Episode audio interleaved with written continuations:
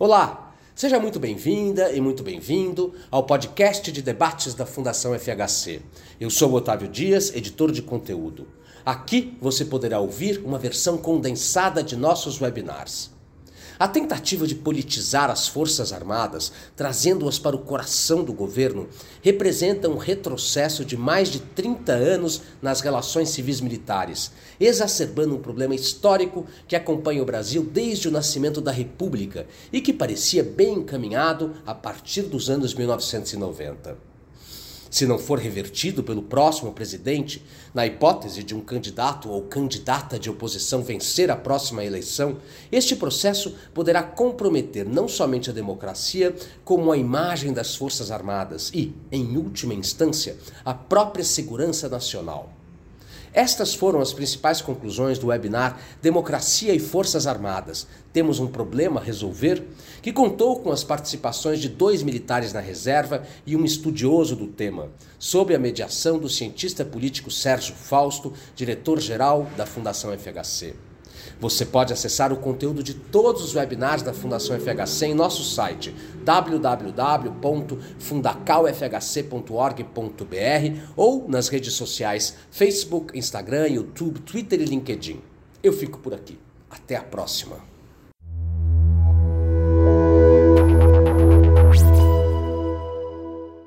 Otávio Muri, a palavra é sua, como combinamos, por 10 minutos. Muito obrigado, Sérgio pela oportunidade de estar aqui é, para debater um tema tão importante juntamente com o general Brito e o almirante Rui. Bom, eu acho que nós temos um problema. Temos hoje um problema nas relações civis militares, mais especificamente um problema de controle civil sobre os militares. É, como você disse há pouco, é, entre é, a eleição do Collor, a posse do Collor em 1990 e até 2018, é, nós vivemos um período é, virtuoso em termos de fortalecimento do controle civil sobre os militares e retirada dos militares da política.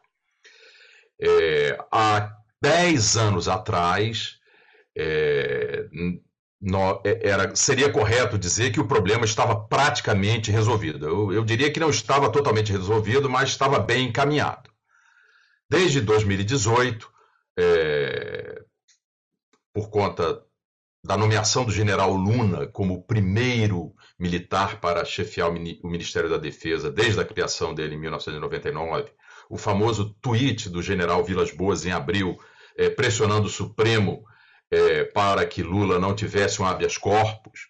Depois, a campanha de Jair Bolsonaro prometendo pedir ajuda dos militares para governar. E, uma vez é, no Palácio Planalto, tendo chamado dezenas de militares para serem ministros e milhares de oficiais para servirem cargos de segundo e terceiro escalão, está claro que é, aquele ciclo é, virtuoso se encerrou. E é importante lembrar que na história da República, é, desde a instauração dela em 1889 até o final do século XX, uma das suas principais marcas foi a intervenção dos militares na política. Tá? É, Para usar uma expressão mais forte, o pretorianismo é uma das principais características políticas do Brasil republicano, assim como é da América Latina. Basta lembrar que a, a República foi instaurada por meio de um golpe militar. É, tivemos o, o governo do general é, Deodoro da Fonseca, Floriano Peixoto, um, um, governo muito complicado. Tivemos o tenentismo na década de 20. A Revolução de 30, na verdade, foi um clássico golpe militar. Em 37, a instauração do Estado Novo foi feita também com apoio militar. A queda de Vargas em 45 é um golpe de Estado. Tivemos a nossa primeira experiência democrática entre 1946 e 64, mas com muita é, turbulência na área militar, ameaças de golpe, quarteladas, os famosos pronunciamentos tão frequentes na Espanha, América Latina, Portugal e Brasil, finalmente o golpe dos idos de março de 64. 21 anos do mais longevo regime militar da história latino-americana. Isso não é pouco e não pode ser esquecido. E aí tivemos a transição é, gradual, segura, conduzida pelos militares, e ao final é, com um desfecho muito pacífico por conta da, da brilhante candidatura de Tancredo Neves e do, de toda a conciliação que ele propôs com os militares. Tá? Importante lembrar também que em 1984, o candidato Tancredo Neves negociou de forma muito discreta, é, com alto comando do regime militar, a transição, é, garantindo que não haveria revanchismo. Muito bem, aí chegamos em 85, Tancredo não consegue assumir, Sarney assume, e o governo de Sarney foi um governo de transição e com uma presença marcante dos militares. Tá? Não apenas os três ministérios tradicionais de cada uma das três forças, mas tínhamos o chefe da Casa Civil é, com status militar, o chefe do Estado-Maior das Forças Armadas com status militar, é, a presença dos militares por esse indicador clássico proposto pelo Samuel Huntington, autor de O Estado e o Soldado, traduzido pela Bibliex e muito prezado pelo oficialato brasileiro, mostra que a presença militar era alta. Começa a cair com Collor. Cai bastante com Collor, depois tivemos o governo Itamar Franco, um governo muito instável, frágil, que procura algum apoio dos militares, mas de forma discreta a partir de 94, com a estabilização é, monetária, política do país, é que a retirada dos militares da arena política fica muito mais clara. E chegamos ao momento auge é, de 1999, com a criação do Ministério da Defesa. O Brasil parecia que se integraria às democracias maduras, finalmente unificando seu setor de defesa, coisa que já havia sido feita é, por vários países, inclusive latino-americanos, há décadas. Aí tivemos aquele momento lindo, como diria o Roberto Carlos, de 1994 a 2013, quando o Brasil conseguiu, pela primeira vez na sua história, combinar uma série de elementos que jamais havia combinado: democracia, é, relativo crescimento econômico, bastante inclusão social, relativa estabilidade política, um prestígio diplomático sem precedente na sua história e ausência dos militares da política. A partir da crise que se inicia em 2013, da crise sem fim, é, da qual ainda não nos livramos, é, quase todos esses elementos começam a se desfazer. Nós ainda somos uma democracia, mas o resto se enfraqueceu muito. E entre esses elementos, a ausência dos militares da vida política. Aí temos uma longa história que ainda não conhecemos plenamente, que se inicia com a publicação ao final de 2014, ao final do primeiro mandato da Dilma, eh, da presidente Dilma Rousseff, do relatório final da Comissão da Verdade. O relatório final da Comissão da Verdade é, queria incriminar é, alegados violadores de direitos humanos durante o período de 64 e 85. Isso não foi possível, tal qual havia acontecido na Argentina e no Chile. E o que é que a Comissão da Verdade decidiu fazer? É, como se diz em inglês, name and shame, nomear e envergonhar uma série de figuras que ela considerava que haviam é, violado direitos humanos no período 46-85, na verdade. E aí começa uma reação, manifestos, uma grande irritação na caserna por conta disso. E no segundo semestre de 2015, a presidente Dilma Rousseff retira o status ministerial do Gabinete de Segurança Institucional da Presidência da República. Pela primeira vez na história, não havia nenhum general oficial no primeiro escalão do Executivo Federal é, desde a proclamação da República. É, vários oficiais, eu tenho uma matéria da Veja dizendo que lamentavam profundamente isso. Aí veio a queda da Dilma, o governo Temer, um governo com grande fragilidade, parecido com o governo é, Itamar Franco, procura o apoio também dos militares, e o auge é 2018, com a nomeação do general Luna como primeiro-ministro da Defesa, é, vindo do oficialato brasileiro. E isso é uma mudança muito importante, tá? Eu concordo com você que nós não voltamos ao padrão pré-85. E, inclusive, é importante lembrar que os militares voltam ao centro da arena política por convite de um presidente democraticamente eleito. E aí há, agora a história muito conhecida é, do governo Bolsonaro, é, com vários eventos extremamente preocupantes. Eu destaco 10 de agosto de 2021, quando houve um desfile de blindados da Marinha em Brasília, exatamente no dia em que o Congresso Nacional votaria a principal proposta política do bolsonarismo, que é o restabelecimento do voto é, em papel. O, o projeto foi derrotado, mas a mensagem do presidente da República foi clara. E ali houve uma preocupação enorme. Logo depois viria a politização radical do 7 de setembro, que é uma data nacional cívico-militar, e teremos certamente isso novamente, é, agora no próximo 7, 7 de setembro. Ao longo desses três anos e oito meses, o debate sobre se haveria um golpe militar foi frequente, um debate sobre se haveria uma intervenção militar ao abrigo do artigo 142 também foi muito frequente. Então, muita coisa mudou, houve muito retrocesso. O Brasil, até, na, até a altura de 2015, 2016, marchava para a afirmação plena do controle civil sobre os militares. E agora nós voltamos a uma época muito parecida ao início da transição, quando o grande esforço da liderança política civil é tirar os militares da política. Então, o retrocesso foi claro e caso um, um candidato à oposição seja eleito presidente agora nas eleições de outubro, terá muito trabalho para é, novamente remover os militares da arena política. Muito obrigado, Sérgio. Eu que agradeço, Otávio. Voltaremos a esse tema que você é, deixou aqui para nossa reflexão ao final da sua é, exposição. Almirante, a palavra é sua por é, 10 minutos, com a flexibilidade que eu dei também ao Otávio. Ah, obrigado, Sérgio. É um prazer participar deste webinar com dois estudiosos do tema, o general Brito e o meu amigo Otávio Amorim, e tendo você como um cientista político do seu nível como moderador. É, logicamente, eu estou aqui, é, embora você tenha dito almirante, mas eu estou aqui falando em nome próprio, não defendo nem nenhum grupo, nem falo por nenhuma instituição, é, mas falo basicamente como hoje como militar é, reformado e um acadêmico tentando ser um, um acadêmico atuante. Então, esse é o meu, é o meu local de fala. É, as relações civis militares, realmente, como o Otávio bem colocou e como está na nota conceitual, elas devem ser um tema constante da agenda governamental e da sociedade. Né?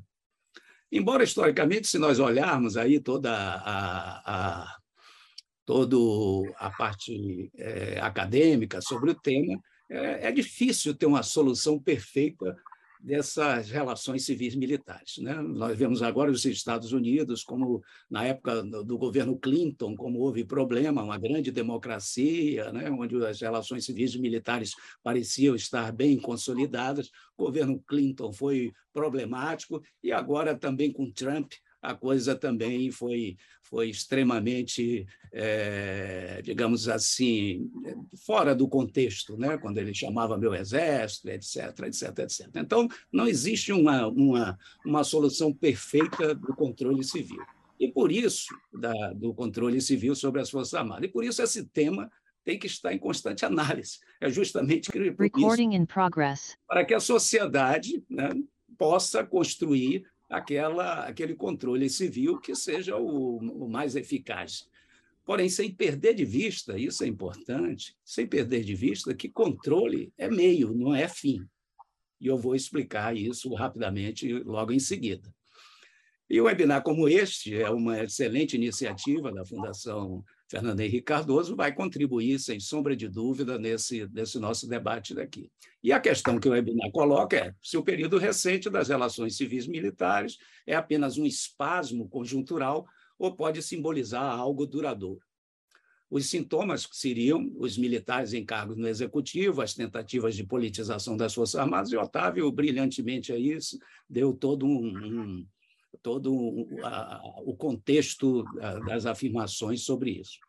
Mas, vejam bem, para discutirmos se existe um problema conjuntural nas relações civis militares, é necessário identificar o principal problema dessas relações. E, na, na minha opinião, e os acadêmicos muitos falam sobre isso também, na verdade, os militares não são um problema.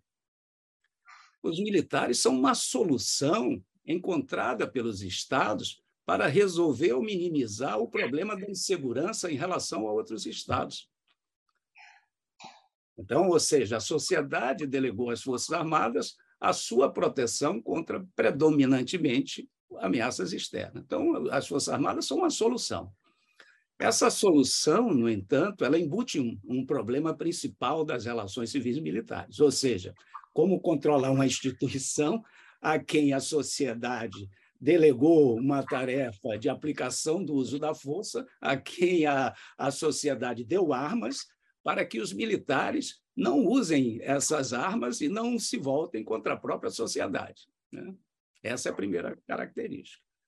Mas não é só isso. A segunda é, ainda parte desse problema, como é que também a sociedade não permite, tem tudo a ver com o que o Otávio falou, o, permita que os militares ganhem um poder suficiente para que ele fuja daquele controle civil e comece a ter uma agenda própria, né, fora da missão para a qual a sociedade é, o criou, criou aquela instituição. Né? Ou até mesmo, veja bem, como acontece em vários exemplos, até mesmo, quando eles estão exercendo as suas funções, digamos, numa guerra ou num conflito, que eles possam, é, de repente, é, querer tomar decisões no âmbito político que não são decisões dele, porque as Forças Armadas são instrumentos da política. E Clausewitz já dizia isso bem claro. Quer dizer, a, a, a, o, basta lembrar de MacArthur, né? e a questão da guerra da Coreia, que ele tinha, uma, tinha que fazer isso militarmente, tecnicamente, ele achava que tinha que fazer, e o governo, o presidente americano disse que não e acabou destituindo. Então, os militares têm que estar sempre é, subordinados, não só na paz, como também na guerra. Né? Então, uma boa relação civil-militar, diz a, a ah, os, os textos acadêmicos, de uma certa forma, implica, portanto, que haja o controle das Forças Armadas, mas que elas se dediquem à sua principal missão, que é a proteção da pátria contra ameaças externas, que não haja politização das Forças Armadas, que não se militarize as instituições civis, mas também que não se crie um clima, ou não enfraqueça as Forças Armadas, porque também, a partir daí, um clima anti-Forças Armadas ou que enfraqueça as Forças Armadas, porque senão a própria segurança do Estado, teoricamente, estaria sendo enfraquecida. Então, é, e aí? Sim, mas seriam os militares, então, como diz o Hutton, seria ele é, que deveriam definir a questão, né, ter aquele profissionalismo, autonomia para definir a segurança? Não, quem define a segurança e o nível da segurança são, é a sociedade é, através dos seus é, representantes eleitos. Né? E só é apresentado eleito, eleito é, pelo povo. Então, o objetivo institucional das relações civis militares é equilibrar o máximo de segurança militar, sacrificando o mínimo possível outros valores sociais que não a segurança. Isso a sociedade é que tem que estabelecer. Os militares devem, tecnicamente, informar para a sociedade, ou para, os, no caso, os governantes, para que é, é, qual é o nível de segurança aceitável. Mas quem vai definir o nível de segurança, ou até mesmo aceitar o nível de insegurança, isso é a sociedade, não são os militares. Ora, Aí é a questão é, que nós vemos nos diversos, chegando agora para o Brasil, a questão que nós vemos nos diversos documentos é que existe, é, os militares na política nacional de defesa, nas políticas nacionais de defesa, sempre é, é dito que se deve estimular o envolvimento de todos os segmentos da sociedade brasileira nos assuntos de defesa. Né? A Política Nacional de Defesa 2020, eu tenho aqui, que deve estimular o fundamental, o envolvimento fundamental de todos os segmentos da sociedade brasileira nos assuntos de defesa, para o desenvolvimento de uma cultura participativa e colaborativa de todos os cidadãos e é criado um Objetivo Nacional de Defesa, ampliar o envolvimento da sociedade brasileira nos assuntos de defesa, incrementando a participação dos cidadãos nas discussões do tema e culminando com a geração de uma sólida cultura de defesa. Então, teoricamente, os militares estão dizendo: olha, a sociedade precisa se inteirar dos assuntos de defesa, ah, os governantes precisam se inteirar dos assuntos de defesa. Isso não é um, um, embora tenha uma técnica aí que é própria dos militares, quando da, da aplicação da força, mas ela está subordinada à questão ao, ao poder político. E aí eu volto ao início. A partir desses, dessas pequenas, eh, ligeiras observações, é possível voltar à questão título desse seminário. Temos um problema a resolver nas relações civis militares agora? Eu digo, concordando com Otávio, a resposta é sim.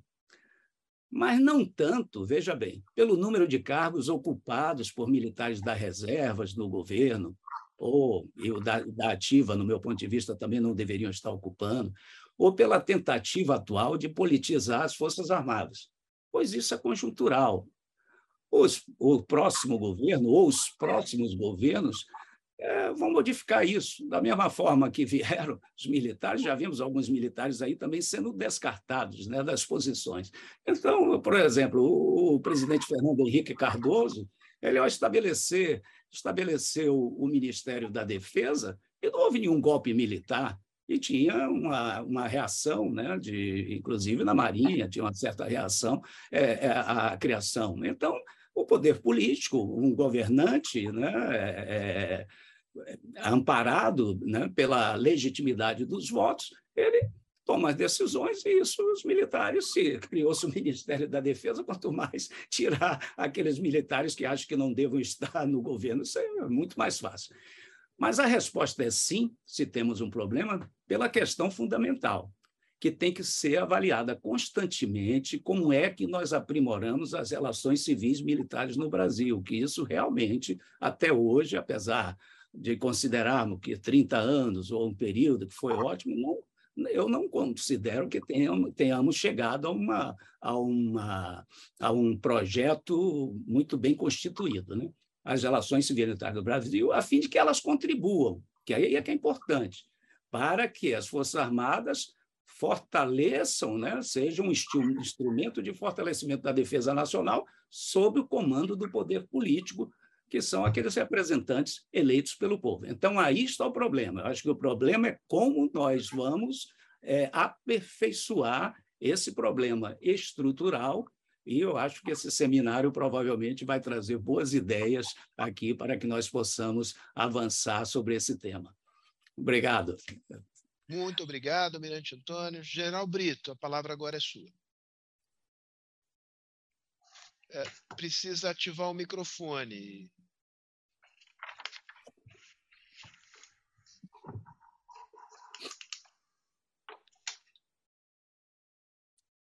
Pronto. Obrigado, Sérgio. Dizer apenas aqui que a satisfação de estar participando do evento, ao lado do Almirante Rui, ao lado do professor Otávio Molineto, que já conheço de alguma data, não pessoalmente, mas dos seus é, escritos, dos seus pensamentos, das suas ideias.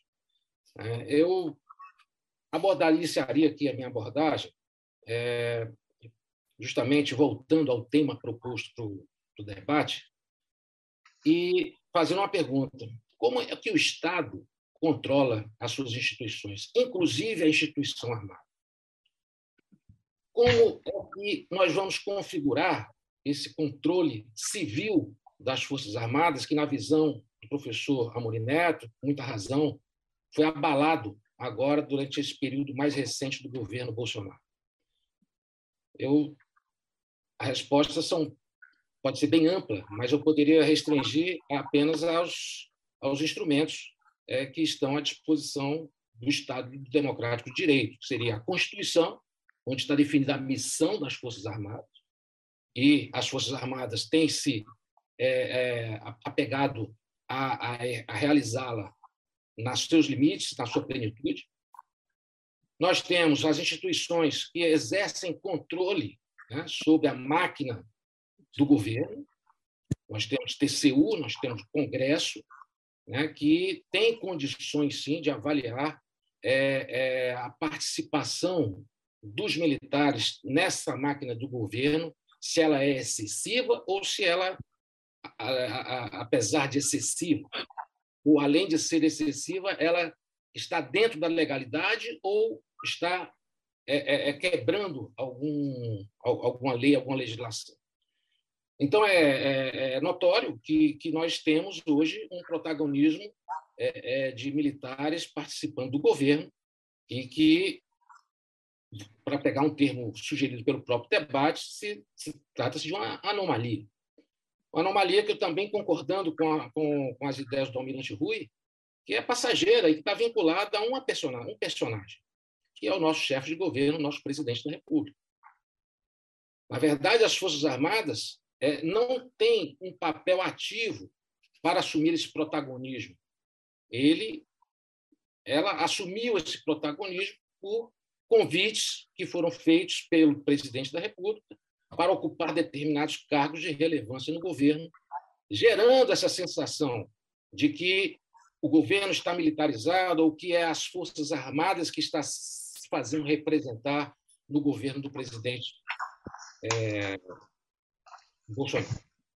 É lógico que houve um retrocesso muito grande, e o primeiro retrocesso nesse período, como foi bem apontado pelo professor Amor Neto, de respeito ao primeiro-ministro militar ocupar o cargo de ministro da Defesa.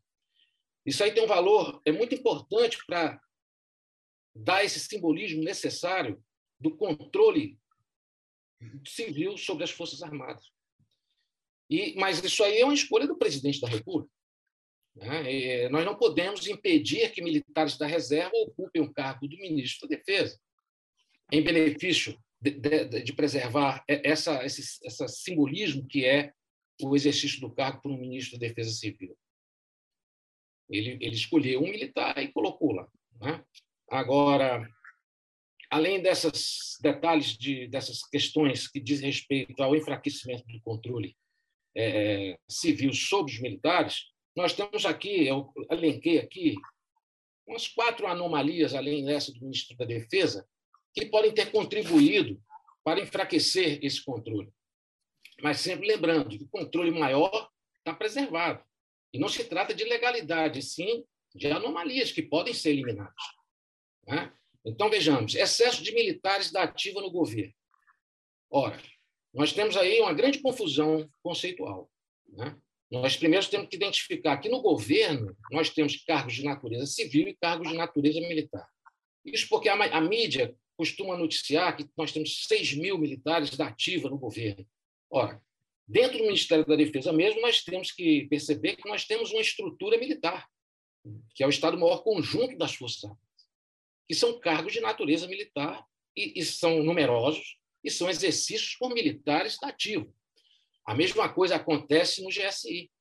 Eu mesmo trabalhei no GSI quando estava nativo, ocupando um cargo de natureza militar lá. Ou seja, não há anomalia nisso. A anomalia existe, como existe no governo do presidente Bolsonaro, quando designamos um, um militar ativo para desempenhar cargo de natureza civil. É o, é o, clássico exemplo da nomeação do general Pazuello para ministro da Saúde. Isso é uma anomalia. Deveria ser até uma ilegalidade, mas não é. Então, para se eliminar essa anomalia que se volte a repetir, o que, que podemos fazer? Isso aí, esse poder está na mão do poder civil. Deputada Perpétua de Almeida, Perpétua Almeida, que entrou com a PEC, né, tentando, então, justamente é, impedir que militares da ativa ocupem cargos civis conseguiu as assinaturas, demorou quase um ano para conseguir as assinaturas, e ele hoje repousa em berço esplêndido dentro de alguma gaveta na presidência da Câmara. Então, é uma anomalia. Ah, foi muito criticado, foi muito. Ah, porque é militar. Mas não era uma ilegalidade. Tanto é que ele assumiu. Foi questionado, feito inclusive consultas ao TCU, e isso não foi constatado nenhuma ilegalidade. Né? Mas temos aí um instrumento para fazer, anular essa, é, eliminar essa anomalia. Da mesma forma que isso vai servir para os outros militares. Eu peguei aqui apenas um caso.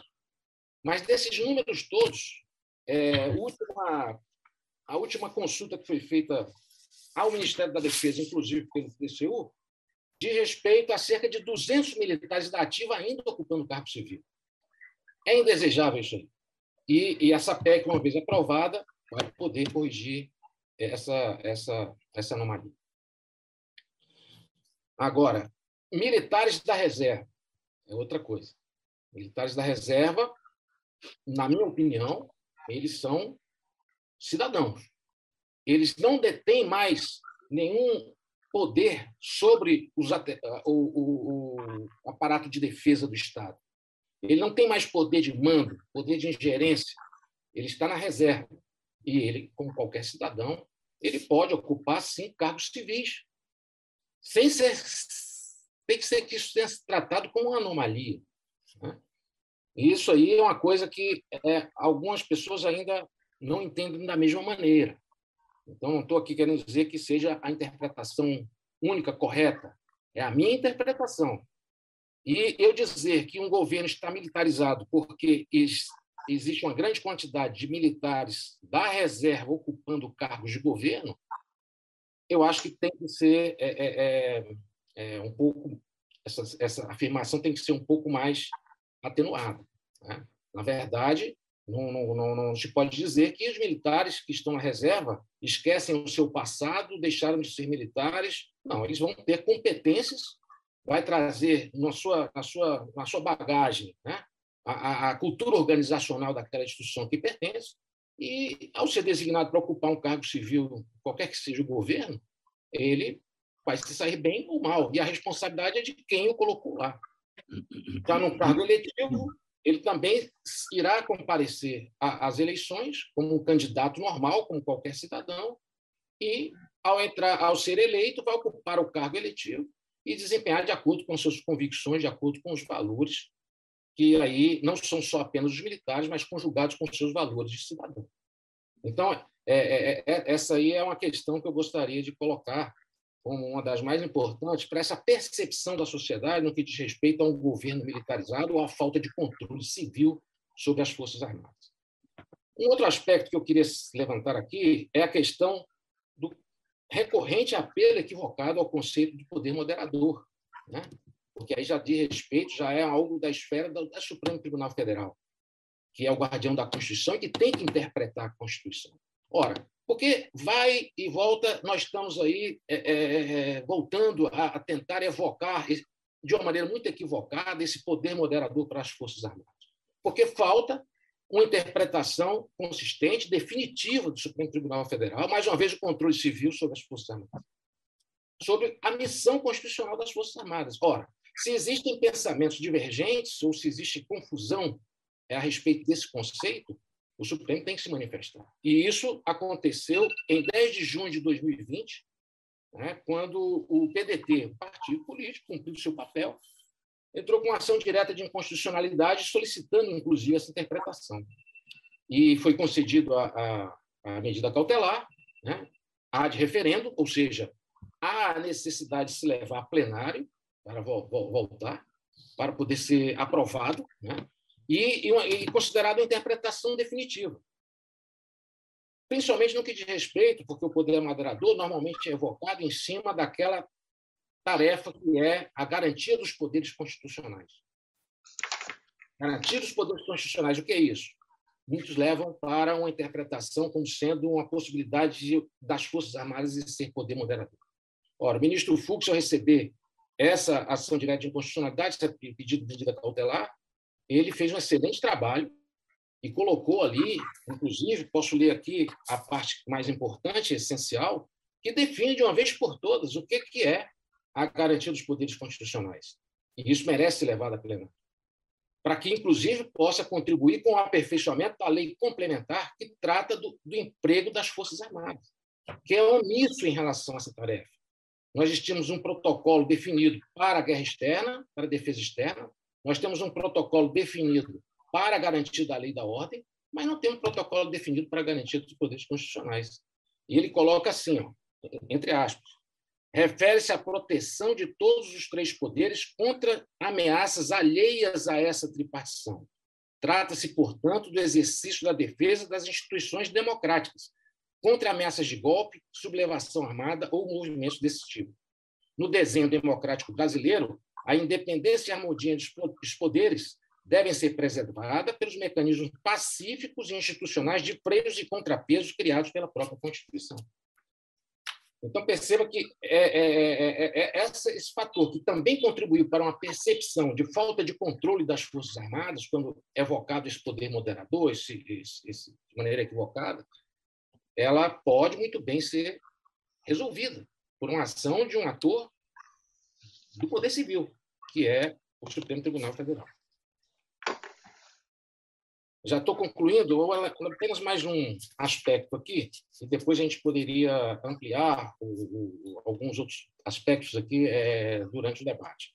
Mas ainda na minha fala inicial, gostaria de destacar a questão da redução, uma eventual redução da participação dos civis na elaboração dos documentos básicos de defesa, que, em última análise, é uma maneira de exercer o controle sobre as Forças Armadas. Livro Branco de Defesa Nacional, Política Nacional de Defesa e Estratégia Nacional de Defesa. Eu, lendo aí, até acredito que é um artigo do próprio professor Otávio, nós tivemos aí durante um levantamento que, para o último livro branco, nós tivemos uma participação de quase 70%, 67% de civis na elaboração desses documentos, o que é um marco já é, é bastante significativo. É, e embora não seja o ideal, mas que essa participação pode e deve ser ampliada. E assim, com o ministro da Defesa Militar e com a perspectiva do presidente da República é, é, que nós temos atualmente, é de se imaginar que a próxima revisão, né, se por acaso for um outro presidente, ela poderá sim corrigir essa anomalia, uma vez que a gente entende que essa última revisão aconteceu dentro de uma redução de participação dos civis na revisão desses documentos. E isso é importantíssimo. Isso é uma coisa, inclusive, é está um, é, colocada com um objetivo nacional de defesa, levar a discussão e debate de defesa para toda a sociedade. E na relatório, na aprovação melhor, na apreciação desses documentos recentes, esse ano agora, né, que é ainda a versão de 2020, que está sendo ainda, está tramitando, passou pelo Senado, está indo para a Câmara. Nós temos um relatório é, é, que foi aprovado pelo Senado, que coloca como sendo necessária a participação de vários outros órgãos, de várias outras instituições de Estado para a próxima revisão desses documentos. Isso é uma coisa muito positiva. Agora, tem que ser efetivado. Tem que ser efetivado. Coloca aqui, além da, dos ministérios, nós temos aqui participação da própria Câmara dos Deputados, do Senado Federal, né, do Poder Judiciário, e na esfera privada da base industrial de defesa, e no setor acadêmico também, é, é, por parte de, de, com a participação de todos os centros, núcleos e institutos de estudos estratégicos. É uma tarefa hercúlea mas que merece é, é, despender aí uma energia, porque é um marco, será um marco muito importante é, se nós produzirmos uma próxima revisão desses documentos básicos de defesa com essa participação mais ampla de todos os segmentos, porque a defesa é um conceito multidisciplinar, por sua natureza. E até o momento isso tem ficado muito nas costas dos, dos militares, das Forças Armadas. Então, eu, eu citaria essas pequenas anomalias, que eu acho que para tudo tem solução, e a solução está na mão do Poder Civil. Né? E, assim, uma mudança que eu posso dizer que possa ser duradoura, né? É, mas ela é legítima, seria a participação de militares da reserva né? É, em futuros governos, considerar isso com naturalidade, é uma mudança que tem que começar a ser encarada com naturalidade, e até mesmo nos próximos pleitos eleitorais, que nós estamos vendo aí um, um aumento significativo de candidatos militares, mas são cidadãos que vão se candidatar a um cargo eletivo para prestar sua contribuição ao Estado. Então, eu finalizo é, com essa última ideia e retorno a palavra ao Sérgio, agradecendo a atenção.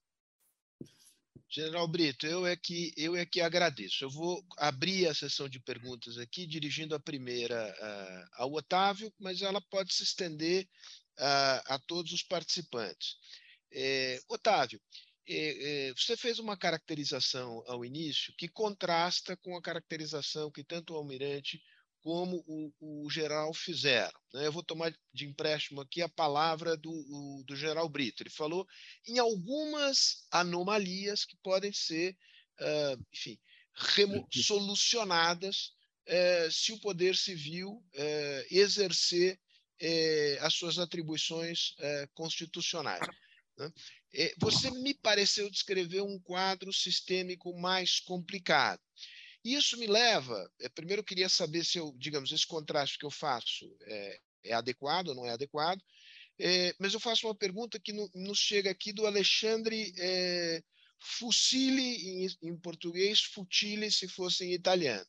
E ele, ele pergunta sobre qual seria uma agenda de construção e de reconstrução do controle civil democrático sobre os, os militares.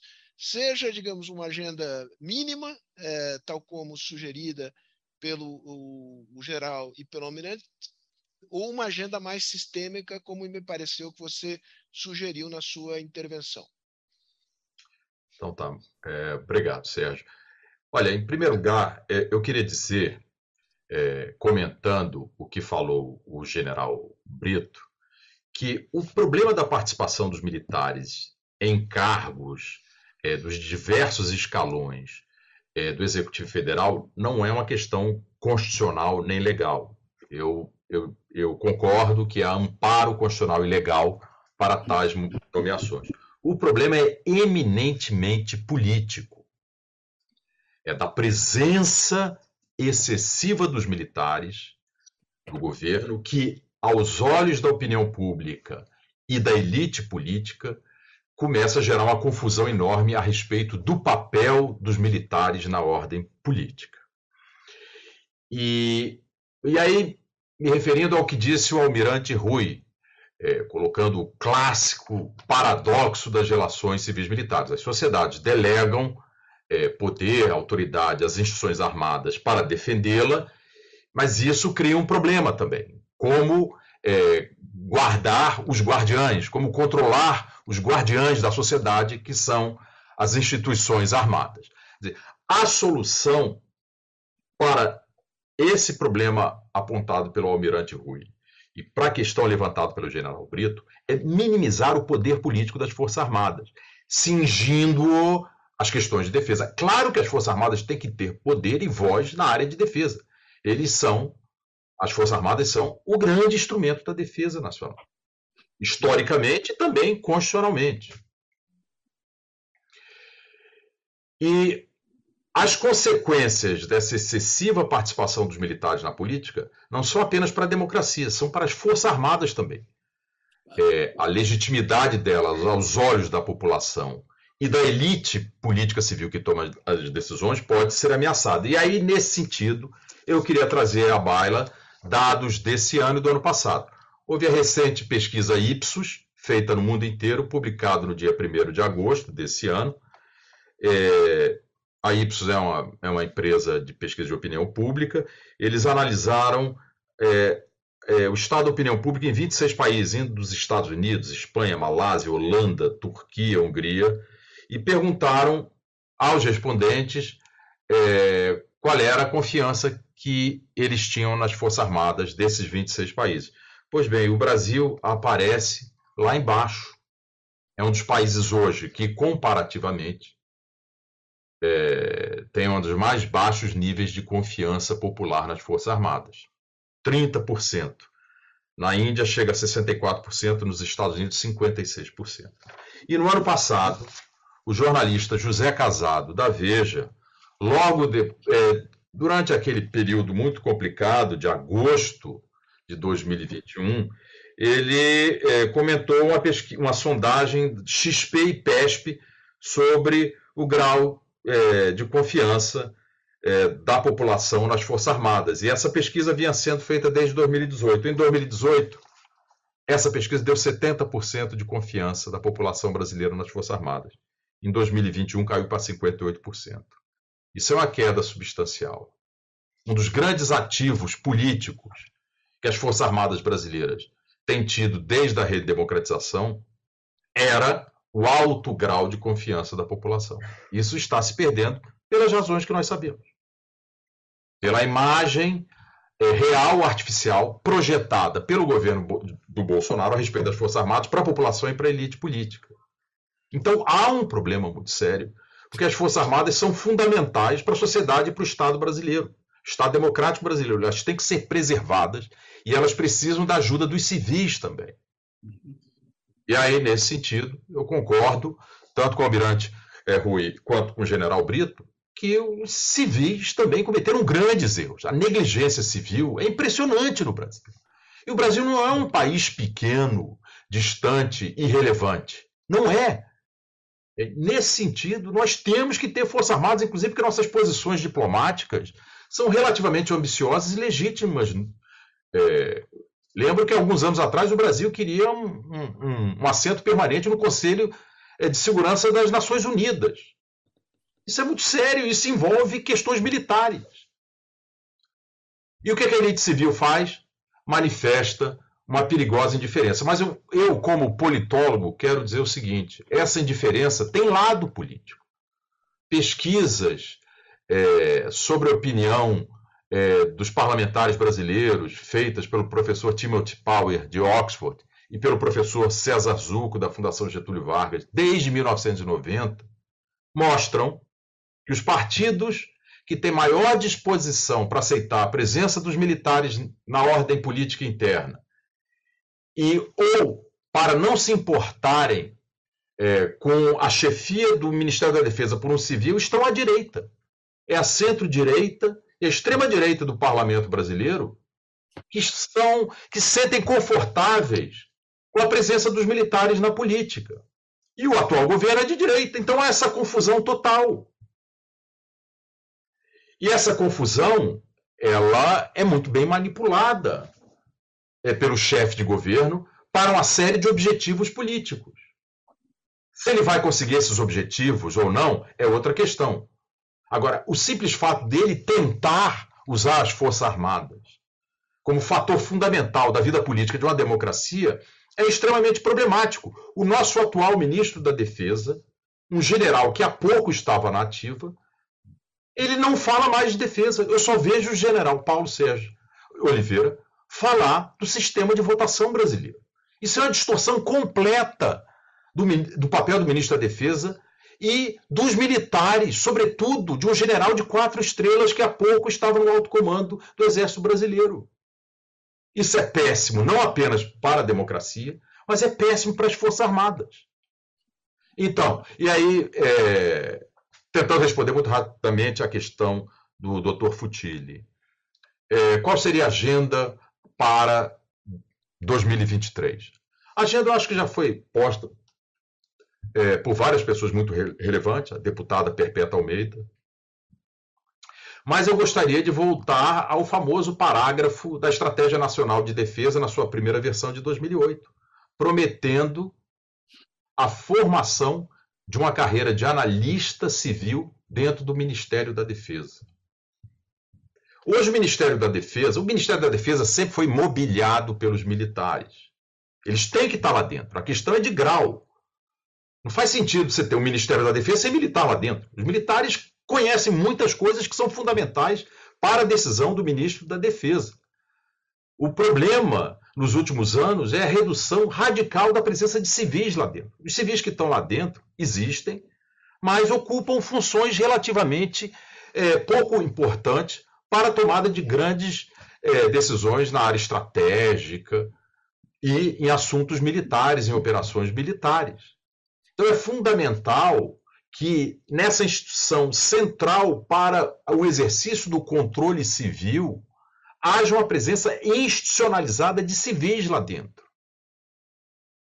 E eu acho que essa seria uma agenda prioritária. Eu sei que há muita resistência, não apenas dos militares, do Itamaraty também. Vamos falar a verdade.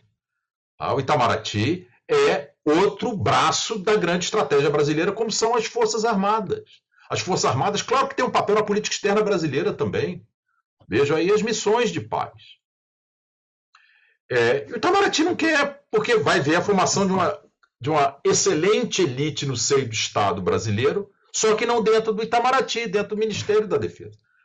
E para que um presidente da República consiga implementar isso, é, tem que enviar um projeto de lei para o Congresso, tem que orçar os recursos, mas tem que vencer uma série de barreiras políticas. Por isso, essa questão tem que ser discutida na campanha também, para que se gere o capital político, para que um presidente da República finalmente tente implementá-la. E o presidente não vai poder delegar para o ministro dizer, ministro, o senhor resolve aí. Não, o presidente vai ter que se envolver. E eu acho isso central, porque ter uma burocracia marcadamente civil dentro do Ministério da Defesa, junto com a burocracia militar, vai nos permitir é, ir muito mais longe no controle civil. A questão da memória institucional, que é fundamental para qualquer ministério, mas sobretudo para o Ministério da Defesa, vai ter uma presença civil é, muito relevante.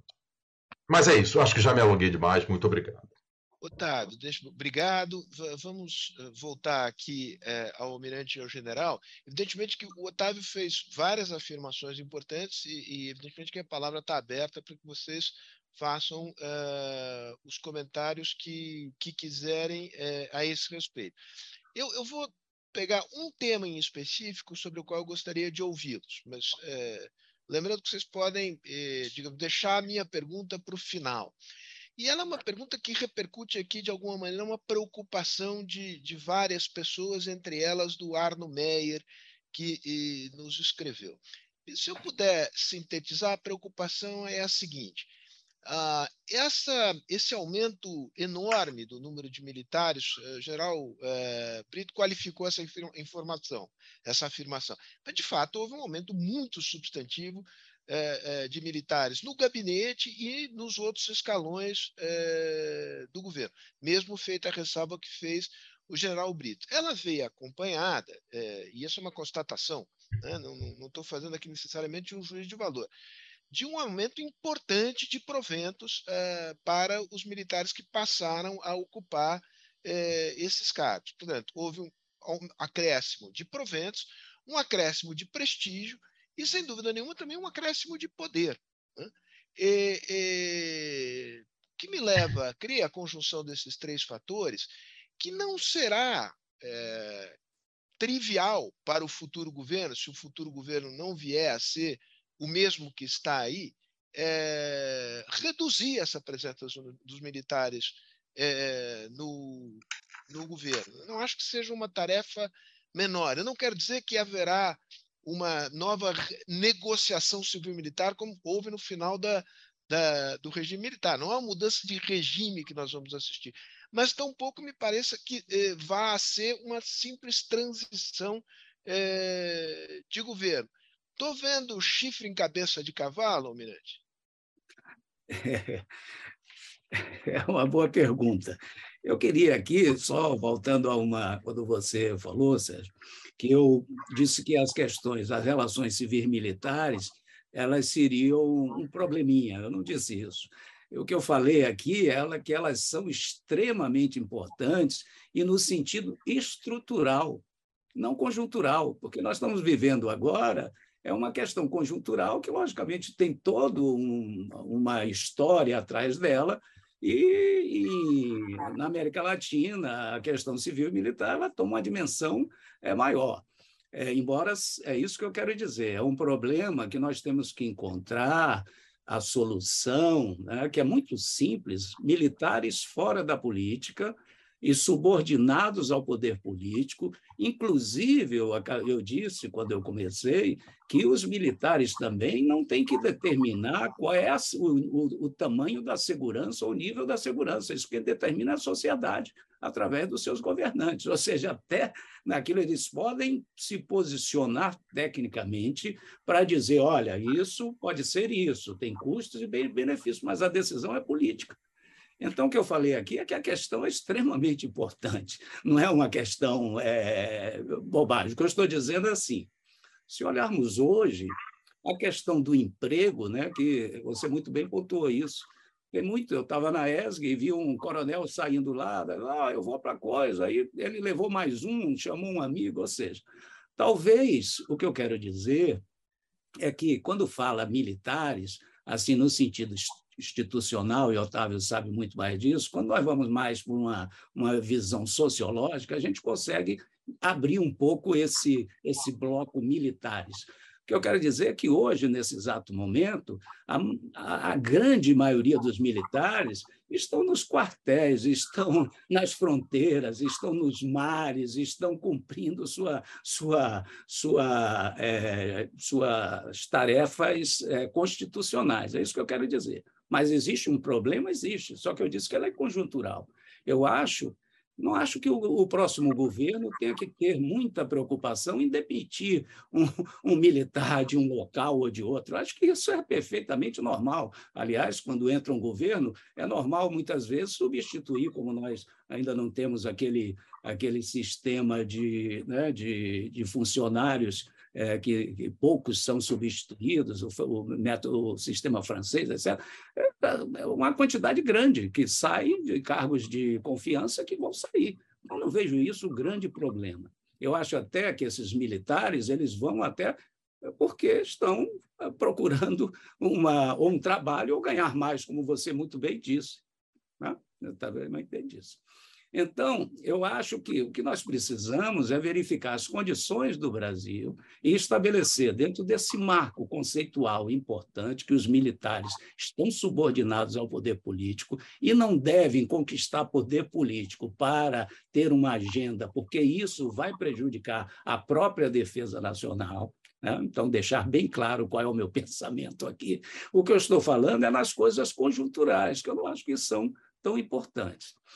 Os militares, é, como o Brito muito bem já mostrou aqui, o Brasil é um país de desenvolvimento. Então, os militares, essa relação de militares com desenvolvimento, ela é ela não só no Brasil, na Turquia, em vários países, como tem essa, essa, essa relação. Então, se formos ver as relações, as tarefas designadas para o Ministério da Defesa, nós vemos que a maioria estão relacionadas à defesa nacional, mas lá existe como é, no, algumas tarefas são subsidiárias.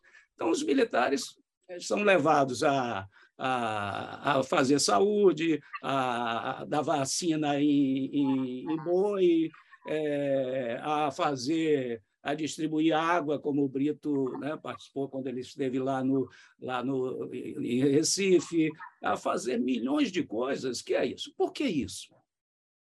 Mas por que isso? São os militares que procuram? Não.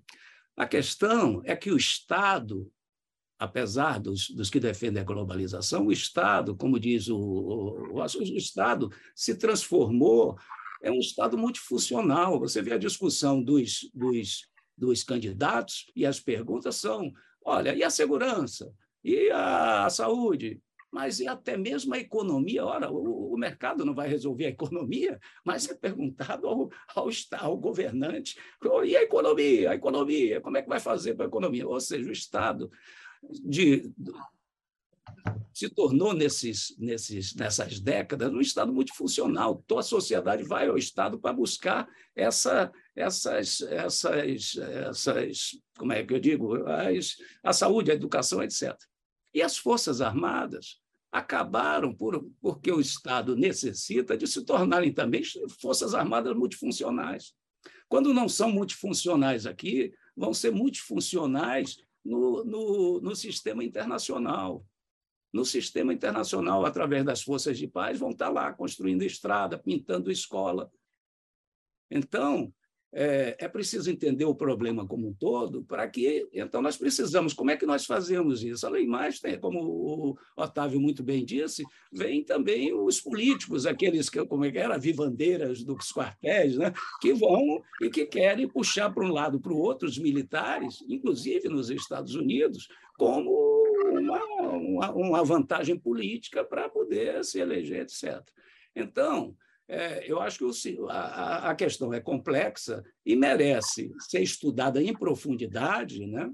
E essas coisas que hoje estão ocorrendo, eu acho que elas são graves, mas que elas podem ser facilmente resolvidas. Eu acho que existe aí é um problema estrutural que a sociedade precisa sentar e ver como resolver. Esse é o meu ponto de vista. Muito bom. Uh, Geral Brito, de, Deixe-me lhe contar só uma historinha aqui, a título ilustrativo, para. Aí o senhor, o senhor toca a bola aí como o senhor quiser, mas e, pouco antes da, da, da posse do Bolsonaro, eu, num jantar em Brasília, um amigo me convidou e, e havia um, um, um, general da reserva, cujo nome eu não, não me lembro, tão pouco, tão pouco importa. E, e, me chamou a atenção o fato de que é, ele até conhecia o presidente eleito, etc., mas ele disse: eu não tenho uma relação de amizade com o presidente Bolsonaro, mas eu sinto este governo como se ele fosse nosso. Essa é uma conversa muito interessante, porque muito franca. Né? É, é a ideia de que é, ele não pode dar errado, porque ele envolve o prestígio dos militares. Eu senti uma, uma, uma adesão, digamos, sincera e, e, e, de corpo e alma. Isso me leva a introduzir na nossa conversa aqui um, um, um elemento que, digamos, de, é, é difícil de medir, mas quem olha de fora sente que o chamado bolsonarismo entrou nos quartéis, quer dizer, é, tem repercussão é, na alma castrense. E qual é a extensão disso? Qual é a importância disso? É paranoia de civis que desconhecem o meio militar? Qual é a sua avaliação? É, esse lado mais, digamos, subjetivo, intangível é, da presença do bolsonarismo no, no, meio das Forças Armadas.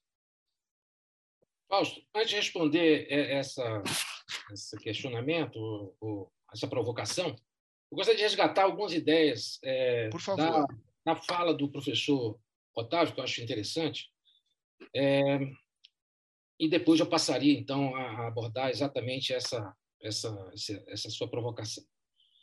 É, concordo plenamente com o professor Otávio quando ele diz que o problema não é só de legalidade, o protagonismo dos militares, mesmo na reserva, eles trazem uma, um risco muito grande à imagem da instituição. Então, a, a, a, é difícil para a sociedade perceber a diferença entre um militar da ativa e um militar da reserva. A própria colocação feita a respeito do ministro da Defesa atual, ele, alguns meses atrás, ele estava comandando a instituição armada, né? o aparato de defesa, e agora ele está num cargo político. É difícil entender que ele, em razão da cadeira que ocupa, tenha que moldar suas atitudes, seus comportamentos na cadeira. Ele vai ser um militar, tanto quanto estava comandando o Exército, quanto como ministro da Defesa. Né? Por isso que tem que ter muito cuidado. Eu fui um crítico é, muito é, mordaz, eu diria, da, da, da, das exposições indevidas dos militares da ativa, melhor, da reserva, que ocuparam cargos de destaque.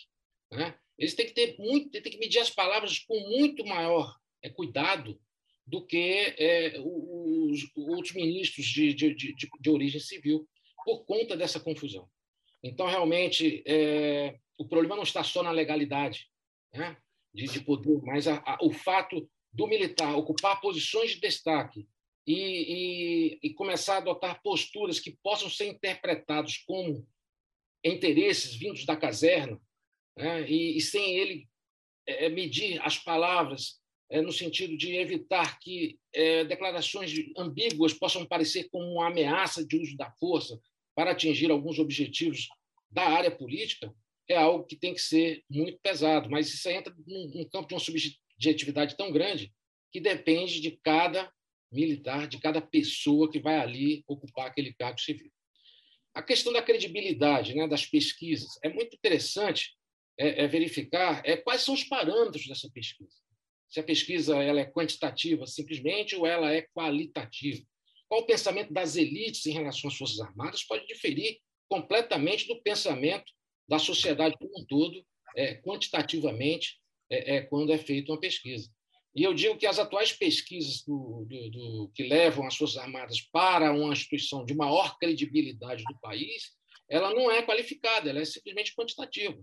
E eu diria que a maioria que deposita essa credibilidade, deposita no que ele enxerga no dia a dia. O que, que ele vê as Forças Armadas dele fazer? Distribuir água é, é, pela Operação Pipa lá no Nordeste. E, então, isso aí já desvirtua completamente é, é o resultado dessa pesquisa. Ora, ela vai credibil... ter credibilidade pelas ações subsidiárias e não pelas capacidades instaladas para a sua defesa externa. Então, eu faço sempre questão de pontuar isso, porque muitas vezes a própria instituição, quando eu estava lá, haviam leituras que é, faziam a, a, a, interpretação de uma forma muito absoluta e que levavam à seguinte é, conclusão: ah, nós temos credibilidade, nós estamos bem com a população, nós estamos bem com a sociedade, o que não é verdade. Nós temos uma rejeição muito forte, eu, depois que fui para a reserva, tive condições de participando aqui dos seminários que eu fui convidado, de, de identificar uma rejeição muito forte da elite, da academia, em relação ao pensamento das Forças Armadas. E isso requer uma ação por parte das instituições, ampliando ainda mais esse diálogo, essa abertura, essa procura, essa busca, no sentido de debater, de se aproximar e de romper é, é, esses obstáculos. Né? Sobre analista de defesa, concordo plenamente com o professor Amorim. Eu acho que o ministro da Defesa, o Ministério da Defesa está fazendo a sua parte. Nós temos a Escola Superior de Guerra no Rio, é, que tinha um campus né, em Brasília, que seria o Comando Central, aqui seria o campus Rio de Janeiro. O campus de Brasília se transformou recentemente numa Escola Superior de Defesa. A Escola Superior de Guerra fez parcerias importantíssimas, com, recentemente com a SEBRE, com o, o SEBRE, melhor dizendo, né? A Escola Superior de Defesa em Brasília tem parceria com o Instituto Legislativo, está formando, formando, capacitando, esclarecendo, né? É, é, é, é servidores ali do Poder Legislativo, no sentido de levar conhecimentos de defesa. Então, acredito que nós já temos uma massa crítica importante. Os centros de estudos estratégicos que tratam de defesa nas universidades aí se multiplicaram. Então, nós já temos condições, sim, e é necessário que nós tenhamos, não é, é, é conjunturalmente ou esporadicamente, mas de uma forma permanente, analistas de defesa civis ocupando seu espaço dentro do Ministério da Defesa. Agora, isso tudo, para o futuro, vai depender da escolha do ministro da Defesa. Né? É, porque até eu gosto de brincar, o ministro da Defesa é civil ou militar? O ministro da Defesa tem que ser bom, tem que ser um bom ministro. E para ser um bom ministro, eu acredito que é, é, dificilmente nós vamos encontrar esse bom ministro saindo de origem militar, porque tem alguns atributos que são específicos da, da, da, de um, de um, de um representante do segmento civil, do setor político, mais especificamente. Porque ele precisa ter articulação com o Congresso, ele precisa dialogar bem, ele precisa transitar, é ele que vai fazer essa, essa, essa movimentação dos interesses da defesa junto ao Congresso Nacional, junto ao Supremo, Supremo Tribunal Federal, e promover ali aquelas decisões que são necessárias e importantes para a defesa. Eu cito aqui o exemplo do ministro Nelson Jobim, ministro Júnior, foram excelentes ministros, que trabalharam muito bem é, em relação a isso. Formaram bancadas de defesa junto, junto ao parlamento, pessoas que estavam ali é, é, já motivadas e estimuladas para tratar dos assuntos específicos de defesa.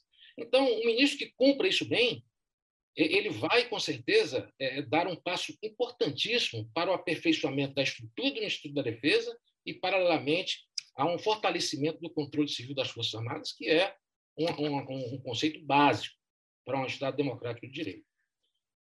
É, sobre a primeira provocação do, do, do professor do Sérgio, é, a respeito dos proventos, né, da dificuldade que teria de, de, de, desmontar essa, essa aparelhamento, vamos usar esse termo, embora seja um pouco agressivo, militar da, da, da, da, da máquina do governo. É, concordo plenamente com o Almirante Rui. Né? É, é, é, essa condição do militar fora da força, militar ativa, ela é temporária, ela é efêmera.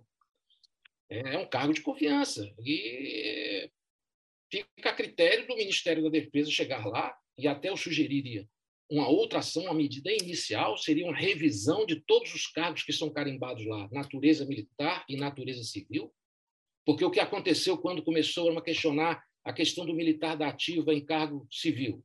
O governo assinou um decreto transformando vários cargos civis em cargos de natureza militar, ou criando cargos de natureza militar. Isso é uma responsabilidade que vai cair nos colos do TCU.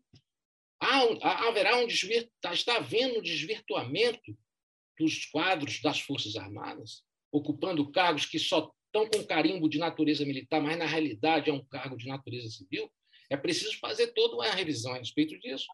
E acredito que uma ação é, responsável do ministro da Defesa, ele consegue colocar as pessoas certas no lugar certo, isso de uma maneira muito fácil, a meu ver, concordando com a mesma opinião do Almirante Cook.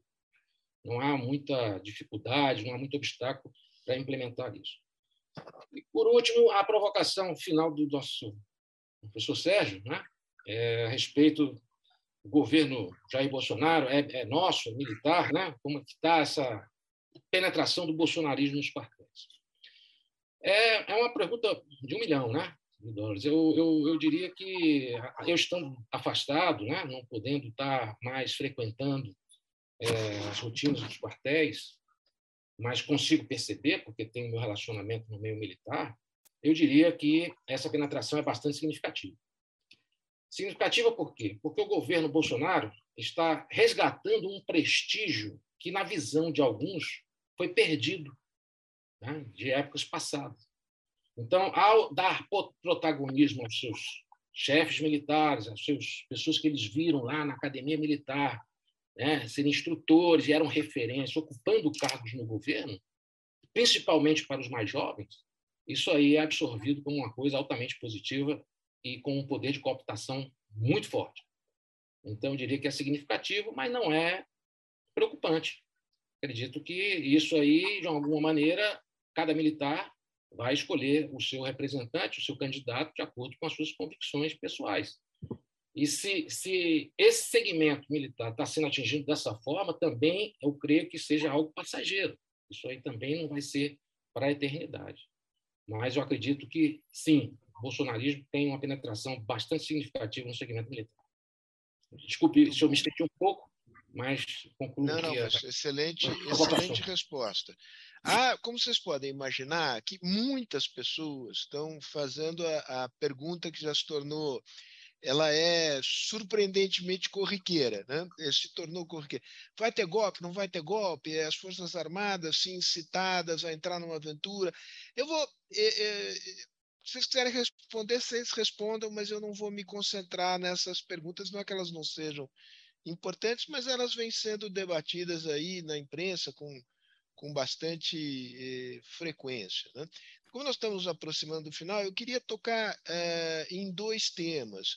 Um deles foi levantado aqui pelo Lucas Henrique eh, Ribeiro, que tem a ver com a, digamos, eh, essa a questão, digamos, de, de uma espécie de internalização, eh, uma certa visão tutelada das Forças Armadas e a ideia de que eh, as Forças Armadas têm, têm sim poder moderador.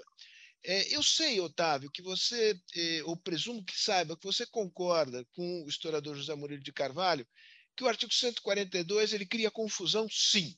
Né? Então, na tua agenda de reconstrução das relações eh, civil-militares, eh, você incluiria, eh, em alguma prioridade, digamos, uma emenda constitucional para mudar o artigo 142? E por quê? Por que, que, por que, que ele enseja confusão?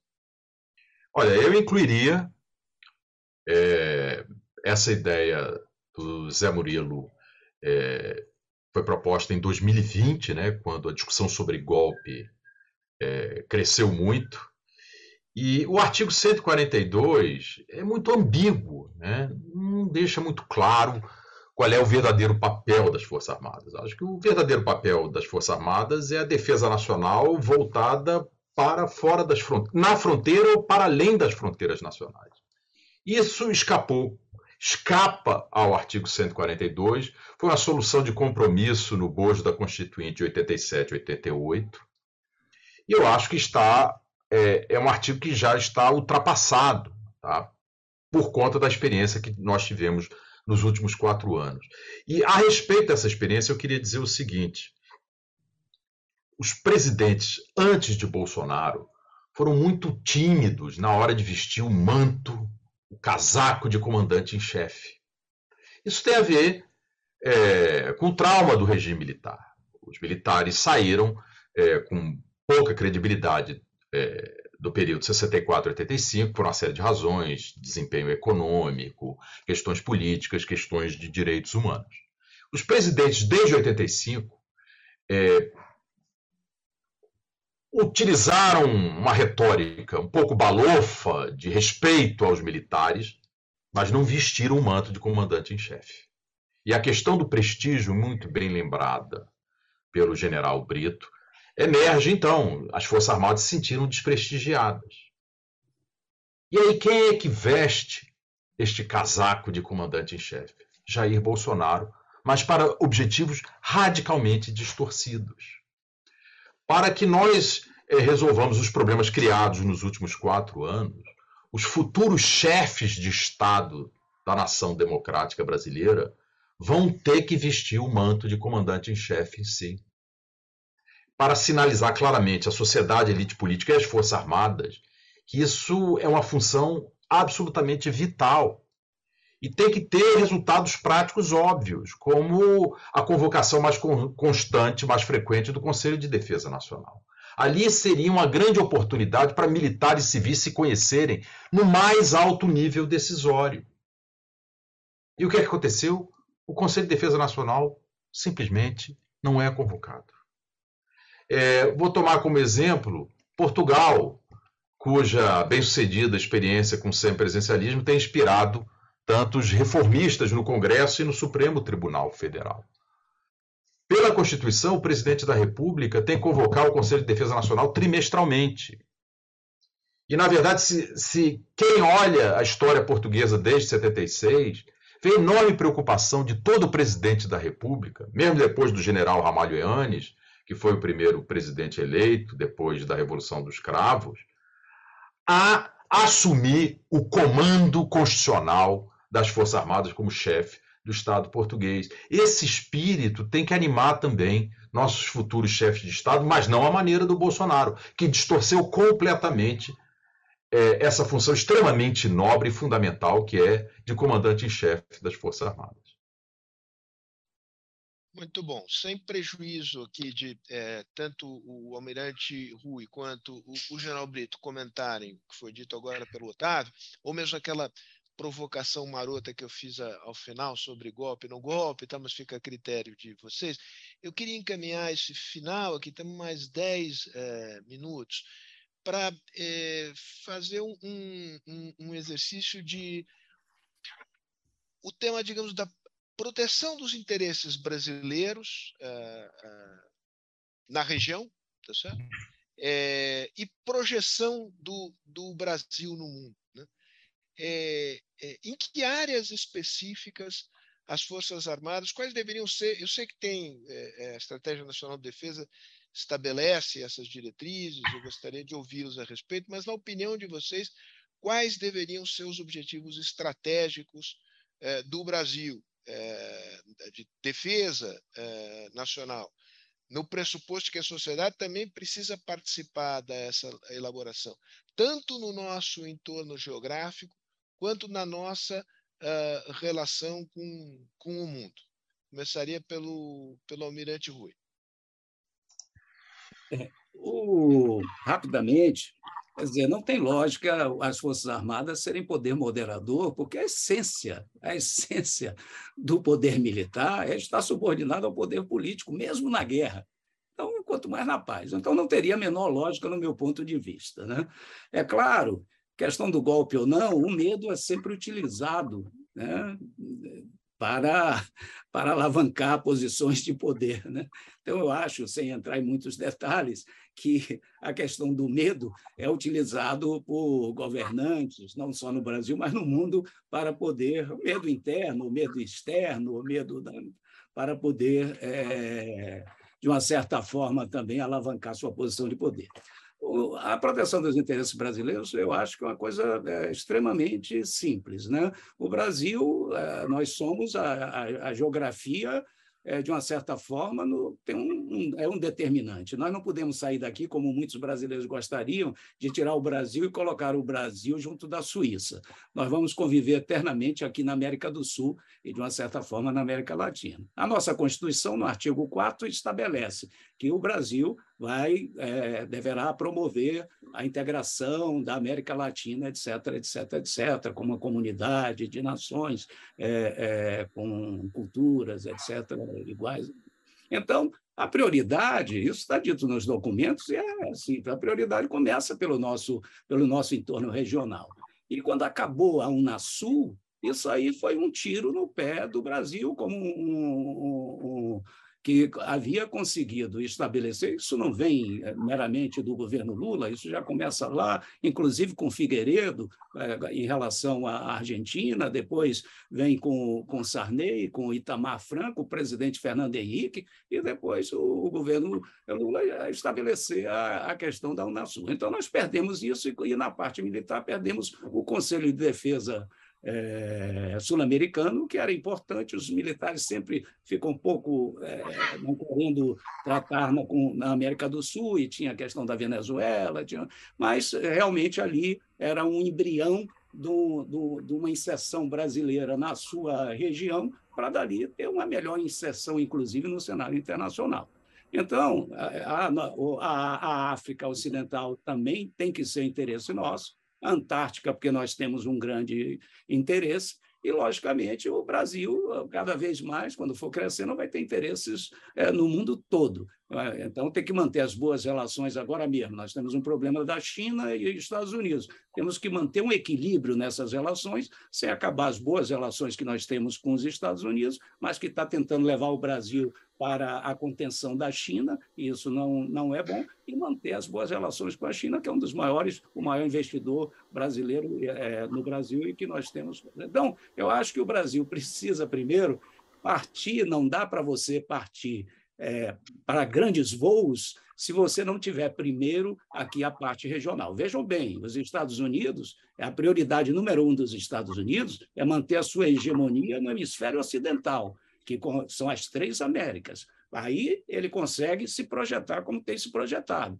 mas está escrito né, nas, nas, em vários locais que ele quer manter primeira hegemonia. Então, nós precisamos, não é manter hegemonia aqui, mas sim transformar, ou tentar é, é, levar a América do Sul como uma, uma região onde o Brasil tenha uma capacidade de, de integração e que ajude os países em volta também para que o Brasil cresça junto com eles. Mas, como o tempo está curto, eu fico por aqui. Sério, é isso aí. Muito bom, muito bom.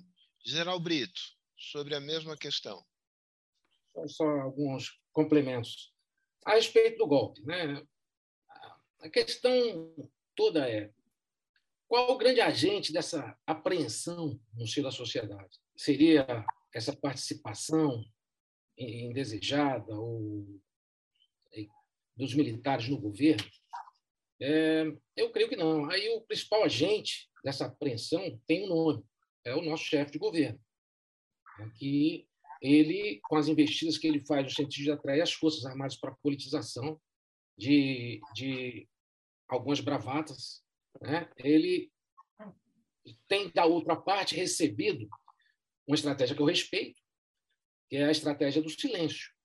E esse silêncio pode ser interpretado por várias maneiras. Ela pode ser interpretada com conivência ou como é, eu não, não, não vou comprar a provocação, vou ficar aqui no meu canto e, e vou demonstrar, a, a, ao invés de palavras, eu vou demonstrar através de atitudes né, que eu vou tomar ao longo do processo. E o que nós temos aí é, é, é em cima de atitudes das Forças Armadas durante o governo Bolsonaro. Uma coesão, primeira coisa, coesão do alto comando. Nós temos aí, juntando Marinha, Força Aérea e Exército, aí alguma, uns 30, 40 oficiais generais de quatro estrelas nos altos comandos. E nenhum deles veio a público fazer declarações é, de modo a, a, a, demonstrar qualquer tipo de indisciplina. E isso é uma, é uma atitude e mostra que estamos coesos e coesos respeitando a Constituição. Eu só faria um, é, é, a estratégia do silêncio está quase uma estratégia de mudez, né? É, eu acho que ela, ela, teria que ser flexibilizada a algum ponto, porque o grande prejudicado da sociedade que fica apreensiva mereceria um pronunciamento público, né, do seu comandante em chefe militar, da estrutura militar, né, de que viesse tranquilizar no sentido de qual seria a postura das Forças Armadas ou qual será a postura das Forças Armadas, qual que tem sido a postura das Forças Armadas no sentido de respeito ao Estado Democrático de Direito. É apenas um comentário que eu gostaria de fazer. A respeito do artigo 142, o Sérgio propôs uma coisa um pouco mais radical, de, de realmente re, dar nova redação ao artigo 142. Eu acho que isso aí realmente é uma coisa muito polêmica, poderá até ser feito, mas eu acho que antes é, é, esse passo intermediário seria justamente essa interpretação do ministro Fux no que diz respeito à garantia dos poderes constitucionais, que é a tarefa que causa essa confusão.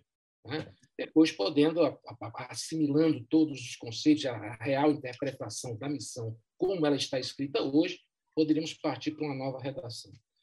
Sobre as questões do entorno estratégico e a projeção internacional, eu diria que o que faltou para as Forças Armadas nesses últimos anos foi uma política externa política externa caótica do atual governo. Acho que a revisão dos, dos, dos documentos básicos de defesa foi feita com base numa política externa antes, anterior, porque tal tamanha é, é, é a, a, a, o caos que foi instalado nas relações externas é, do Brasil com o resto do mundo.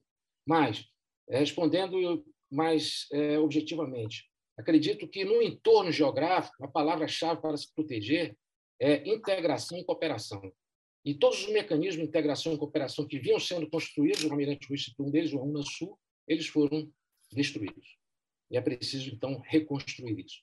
Trago isso de uma forma muito viva na minha cabeça, porque no curso que realizei na França, a importância que se dava para a construção de uma política de defesa europeia comum né, era estrategicamente uma das mais prioritárias para se poder é, estabelecer uma, uma, uma, estabilidade necessária ao desenvolvimento da União Europeia. E com muito sucesso, com muito sucesso, liderada pela França. Então, acredito que essa integração ela, ela é importantíssima. E quanto à projeção no mundo, uma vez é, controlada essa questão do entorno, eu acho que uma medida que pode ser retomada é a nossa participação em operações de paz.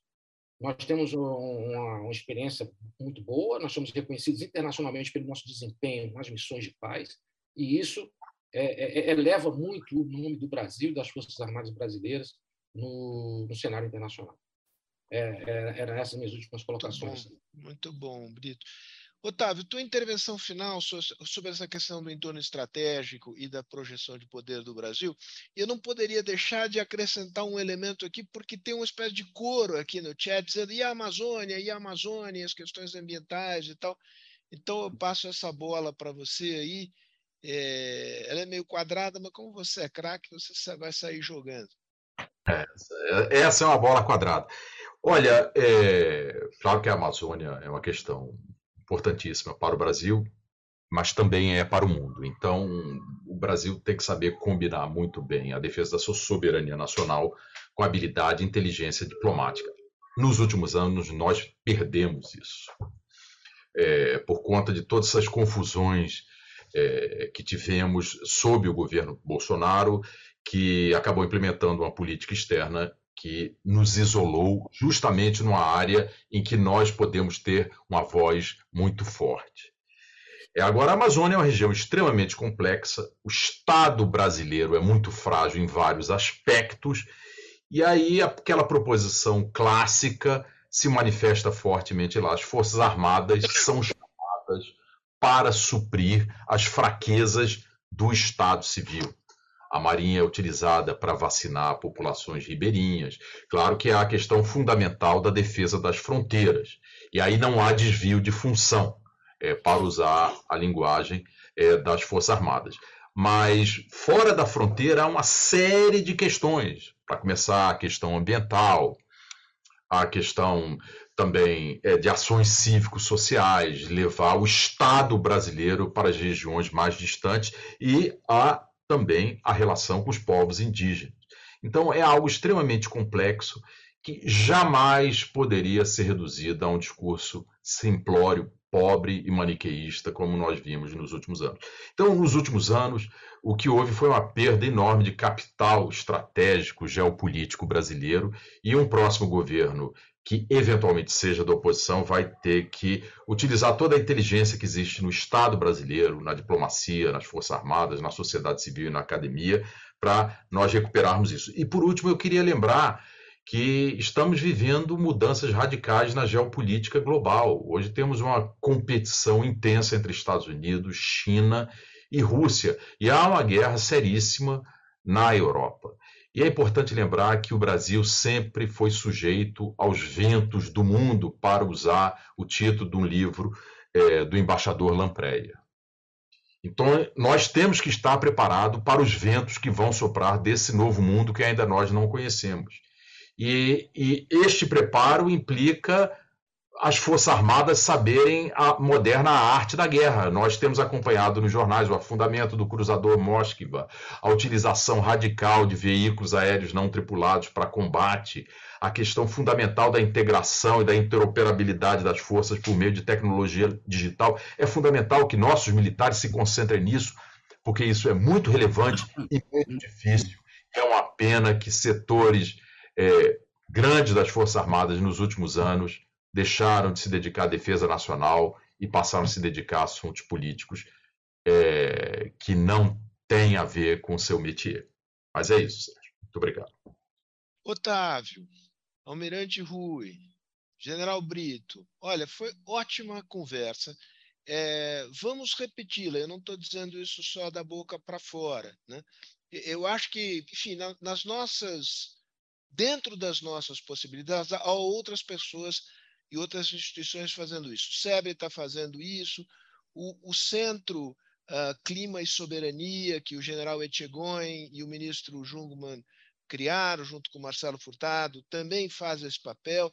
A Fundação, tenho certeza, fará esse papel de trazer a discussão sobre a defesa uh, nacional e sobre a relação entre civis e militares uh, no Brasil são questões uh, não são conjunturais, para lembrar aqui a expressão do, do almirante, são questões centrais, para usar uma palavra antiga, da nacionalidade.